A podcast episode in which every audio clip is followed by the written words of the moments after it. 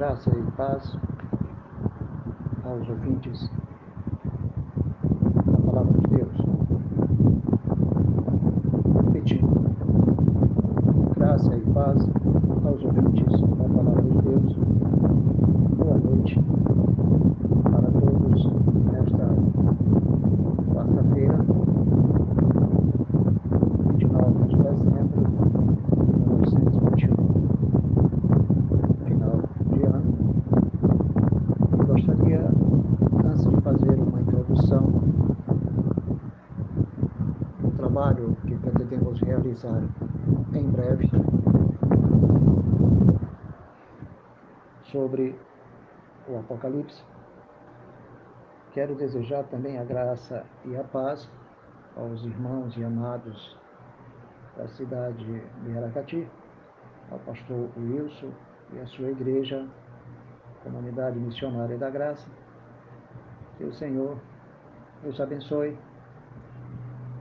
E estamos aqui orando para que em breve possamos conhecê-los pessoalmente. Acredito que Deus está providenciando, está providenciando algo para todos nós. Então, amado, o meu objetivo neste exato momento é tratar de um assunto introdutório apenas. E após este assunto, vamos iniciar o trabalho oficial desta noite. Tenho um projeto que estou apresentando a Deus todos os dias e parte desse projeto ele é realizado todas as sexta-feira, no estudo do Apocalipse, no capítulo 1 ao capítulo 22. Ainda estamos no capítulo 3, mas o nosso foco principal é o capítulo 4 em diante, que diz respeito à continuação das sete cartas às igrejas da Ásia. Mas aqui eu queria reunir diversos textos bíblicos, é, parafraseando os mesmos textos, consultando a Bíblia apenas o necessário, porque não se trata do estudo propriamente dito oficial, que em breve será realizado, e que é uma antecipação daquilo que ainda vai ser esmiuçado todas as sextas-feiras. Então, eu vou antecipar uma visão reformada do Apocalipse, diferente de todo o aprendizado do meu passado, durante os anos 70, 80 e 90. Então, começaria dizendo o seguinte, para termos uma definição do milênio, tão comentado pela maioria dos irmãos de outros segmentos, que acredita nessa teoria. Nós, particularmente, não acreditamos nesta teoria, porque a mesma teoria deixa muito a desejar. Trata-se de um reino de justiça, aonde se detecta uma igreja constituída de seres humanos não glorificados, com seu corpo natural, e uma convivência com a igreja glorificada na terra, reinando com Cristo por mil anos. E que no decorrer do milênio, o diabo será solto e haverá uma nova contaminação nesse mesmo reino, surgindo os mesmos problemas que nós atualmente enfrentamos no mundo inteiro e dentro de cada igreja. Então, isso não é um reino de paz, um reino de, justiça, é um reino é, parte de paz e parte de injustiça e uma presença evidente do diabo no mesmo reino no final do mesmo milênio. Não acreditamos nesta teoria porque não tem fundamento para um Deus que pretende estabelecer um reino perfeito na qual ainda tenha que se resolver problemas. E segundo alguns, Jesus tem que aceitar, ou melhor, alguns terão que aceitar Jesus Cristo na grande tribulação e no final do milênio terão que aceitar. Caso contrário, eles serão destruídos e lançados no inferno. Tanto que essa grande multidão que vai cercar o arraial dos santos, na visão deles, se refere à última rebelião no milênio. Nós não cremos dessa forma. A nossa visão, ela tem um seguinte resumo. Primeiro, entendemos claramente quando Jesus Cristo iniciou o seu ministério, ele deixou bem claro que o reino de Deus havia chegado. Então ele disse: Arrependei-vos, porque o reino de Deus vos ha chegado. Então Cristo era a referência perfeita da manifestação do reino de Deus. Também ele deixou bem claro quando expulsava o demônio era uma manifestação do reino de Deus. Mas ele frisou em outra ocasião, quando ele viesse em glória, em poder e glória,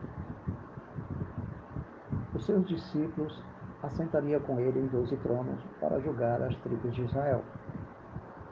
Muita gente entende isso como algo que vai acontecer no final da grande tribulação.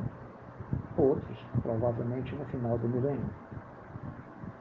Mas na nossa visão, quando Cristo ressuscitou com poder e glória em seu trono, porque Cristo frisou claramente, quando o Filho do Homem vier em poder e glória assentado no seu trono, os seus doze discípulos assentariam em doze tronos. Cristo, amados, ressuscitou em poder e em glória no seu trono messiânico, espiritual e invisível. E assentou juntamente neste reino invisível, que é claro, fica nas regiões celestiais, os seus doze discípulos, apóstolos, que passaria a julgar as tribos de Israel por meio da própria palavra. E até o dia de hoje nós somos julgados pelos doze apóstolos assentados nesse mesmo reino invisível. Porém, de forma simbólica, porque sabemos que Cristo está sentado no seu trono, no trono de Davi, seu pai, o qual ele reinaria eternamente na casa de Davi. E há uma profecia que deixa bem claro que Deus prometeu que restauraria o tabernáculo de Davi entre judeus e gentios. Quando a parede da separação fosse removida, transformaria os eleitos entre judeus e gentios em um só povo. Então, assim, Deus estaria restaurando o tabernáculo de Davi, no reino messiânico, no reino de Cristo. E nós fomos transportados exatamente para o reino do seu amado Filho, e nós conhecemos bem esse texto. Nós somos transbordados para o reino do seu amado Filho, tirado do império das trevas e colocado pelas mãos de Deus neste reino. E hoje nós estamos nas regiões celestiais. E segundo o que diz a Bíblia, nós agora temos acesso ao Santo dos Santos, por meio do sangue de Jesus Cristo, através do novo e vivo caminho que ele nos consagrou. Então estamos já no Santo dos Santos, diante do trono da graça, como diz também a carta aos Hebreus, já nos chegamos à Nova Jerusalém. E o texto deixa bem claro, nós nos chegamos a milhares de santos, ao Espírito dos justos aperfeiçoado, da igreja dos primogênitos arrolado nos céus, ao justo juiz e ao mediador da nova aliança. Então já nos chegamos à Nova Jerusalém, já estamos no reino de Deus. Esse reino de Deus é o próprio milênio. O milênio na nossa visão reformada, não é um período segundo o calendário ocidental, porque o problema é que o ser humano pega os números que são apresentados no Apocalipse, como milênio, sete espíritos e 144 mil, quase que ao pé da letra. Se 144 mil literalmente significasse 144 mil no sentido literal da palavra, pois no calendário de Deus não é o mesmo calendário ocidental, não é o mesmo calendário humano. É um número que representa a plenitude de um dos mistérios de Deus, que define uma, uma quantidade que só ele conhece, apesar do texto falar 144 mil, mas nós temos que entender que 144 mil literalmente não é 144 mil no calendário ocidental ou na matemática ocidental, bem que 144 mil não está relacionado com a matemática, com a matemática mas, ou melhor, os 144 mil não está relacionado com o calendário. Mas essa matemática é, da respectiva quantidade é um número simbólico que fala da plenitude de Deus. Então não podemos interpretar ao pé da letra como se fosse literalmente 144 mil. Se interpretarmos 144 mil, como imagina alguns pelagianos e armenianos, teríamos que, teríamos que interpretar, interpretar sete espíritos no sentido literal. E Deus não tem sete espíritos, mas fala de plenitude. Então nós temos que compreender que a palavra milênio pode ser compreendida também da seguinte maneira. Essa é a nossa visão. Se para Deus mil anos é como o dia de ontem, é como a, é como a madrugada, o que seria mil anos em si para Deus? Observe bem. Se mil anos é como o dia de ontem, é como a madrugada, é como a noite, e o que seria mil anos para Deus? Infinitamente muito mais do que nós imaginamos ou pensamos. Porque os nossos caminhos e pensamentos não são os pensamentos e os caminhos de Deus. Não podemos jamais interpretar 144 mil, sete espíritos e mil anos, no sentido literal da palavra, como se referisse exatamente ao número exato. Então as pessoas interpretam o Apocalipse de forma descritiva, como se fosse uma história e no sentido literal, e não através do simbolismo. Então nós já estamos no reino de Cristo, esse reino milenial que, é uma, que corresponde a um tempo indefinido, a plenitude de um tempo indefinido que Deus conhece quando ele vai terminar. E apóstolo Paulo deixou bem claro que no final do reino espiritual de Cristo, onde ele está sentado, ele vai passar o trono para o Pai. E em seguida ele entra em cena como aquele que, que vai tomar posse dos sete selos, sete trombetas e as sete taças da ilha de Deus. É bom lembrar que na última trombeta há uma visão do Apocalipse que deixa bem claro, o anjo diz à igreja que ele aplique a foice para recolher o trigo, exatamente a igreja. Em seguida pisar o lagar, que é exatamente as últimas taças da ilha de Deus sobre a terra. Mas a igreja será recolhida exatamente antes das últimas taças da ilha de Deus. E essa igreja, ou a igreja, será recolhida na última trombeta, como diz o apóstolo Paulo no capítulo 15, versículo 52. Na última trombeta, os mortos serão ressuscitados, os vivos se encontrarão com Cristo nos ares, porque ele vai nos livrar das sete taças da ira de Deus. Porque diz a Bíblia que nós seremos salvos da ira por meio da sua vida. E nós temos o penhor para garantir isso. Então descansemos que o penhor é que vai garantir, e não o nosso esforço.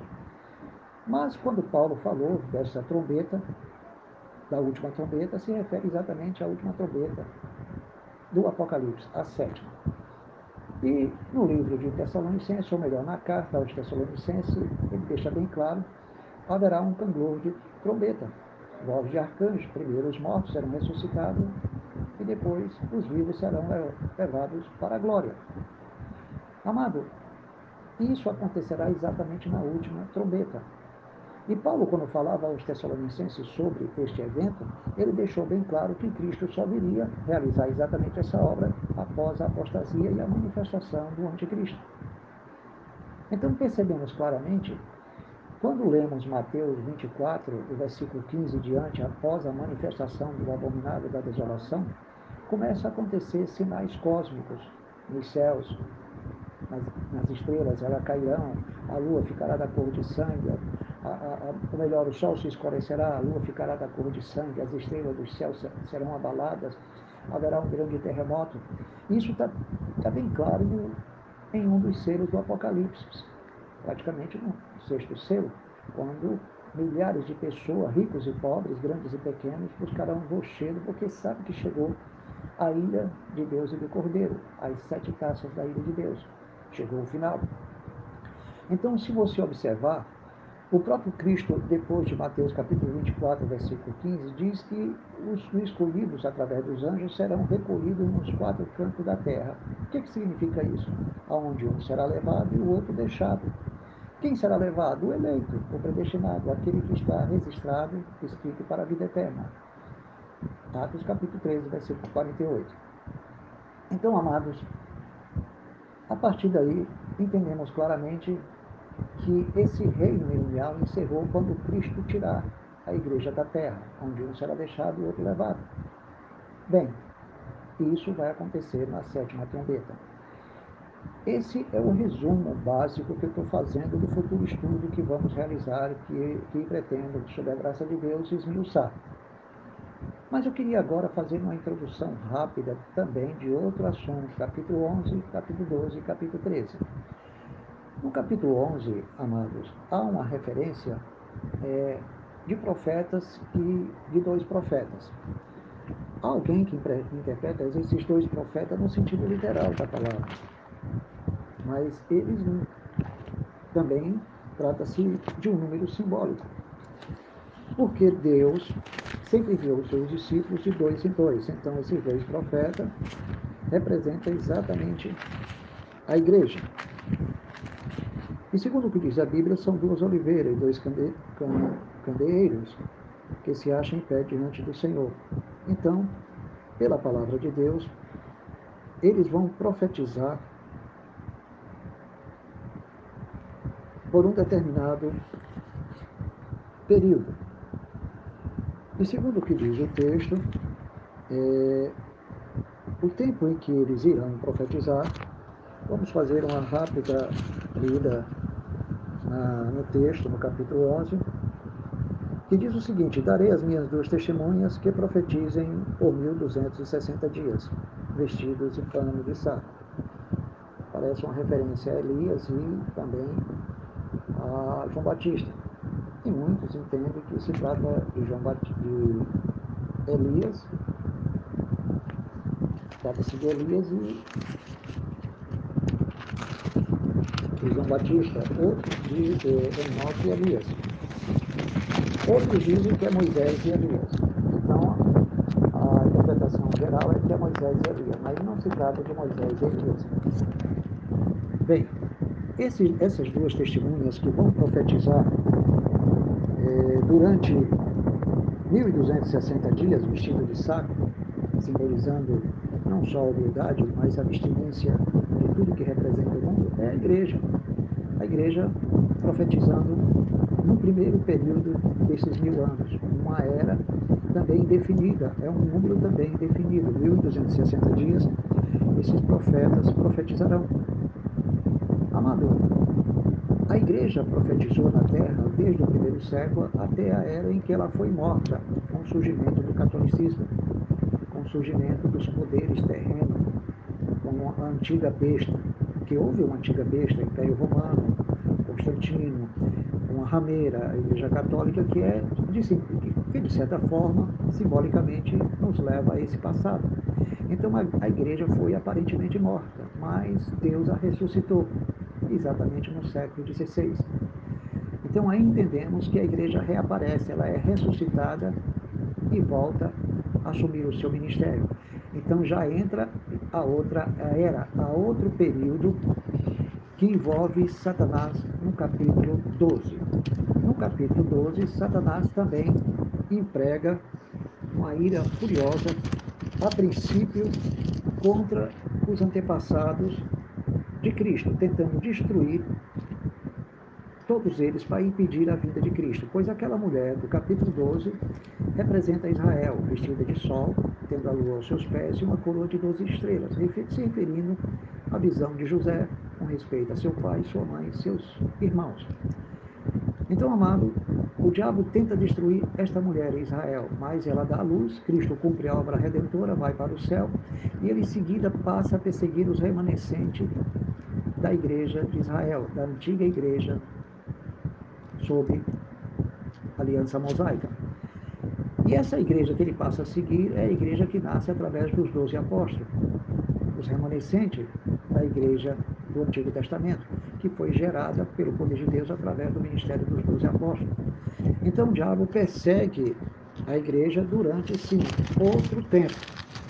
E esse tempo, provavelmente, na nossa visão, deve ter começado após a igreja ressuscitar, reaparecer. E o diabo então emprega outra perseguição contra a igreja, a igreja guardada, é protegida, no texto, em um deserto. Então, ali no capítulo 12 há uma revelação de que o diabo foi expulso pelo anjo Miguel. Por que, que ele foi expulso? Porque Cristo, antes de morrer, disse que ele seria julgado e expulso. E Miguel e seus anjos executaram a ação de despejo. Automaticamente, entendemos com isso que ele não entra mais no trono da glória para acusar os santos. Foi despejado na terra e passa a perseguir o remanescente, que é exatamente o remanescente da mulher. Mas o texto também nos revela algo interessante. O texto diz que ele perseguirá a mulher. E um tempo também foi dado a ele. Segundo o que diz o texto, se eu não estiver aqui equivocado, se eu encontrar aqui rapidamente, diz que foi dado asas à mulher, asas de uma grande águia, que levou ela para o deserto. Então Satanás perseguiu ela um tempo, dois, perseguiu ela um tempo, tempos e metade de um tempo, fora, e ela se manteve fora da vista da serpente. Então a igreja foi, foi protegida por Deus desde a sua ressurreição no século XVI através da reforma. Isso é um grifo pessoal que eu estou fazendo do texto. A seguir, amados, percebemos que no final do capítulo 11, a besta para na praia né, e olha para o mar. E no capítulo 12, ele levanta a figura, a última arma dele, a besta que surge do meio do mar, no meio das tribos, línguas e nações. E em seguida, ele também levanta outro instrumento, o falso profeta, que fala como cordeiro. E mais adiante percebemos a rameira do capítulo 17, montada sobre a besta, e no capítulo 18, a Babilônia, que são sistemas claros que representam tipos que já houve na história e que haverá outros tipos que serão exatamente eles que governarão o mundo. Então o apóstolo Paulo diz que virá a apostasia, em seguida o anticristo, o iníquo, o filho da perdição, segundo a eficácia de Satanás, escolhida por ele no meio do mundo.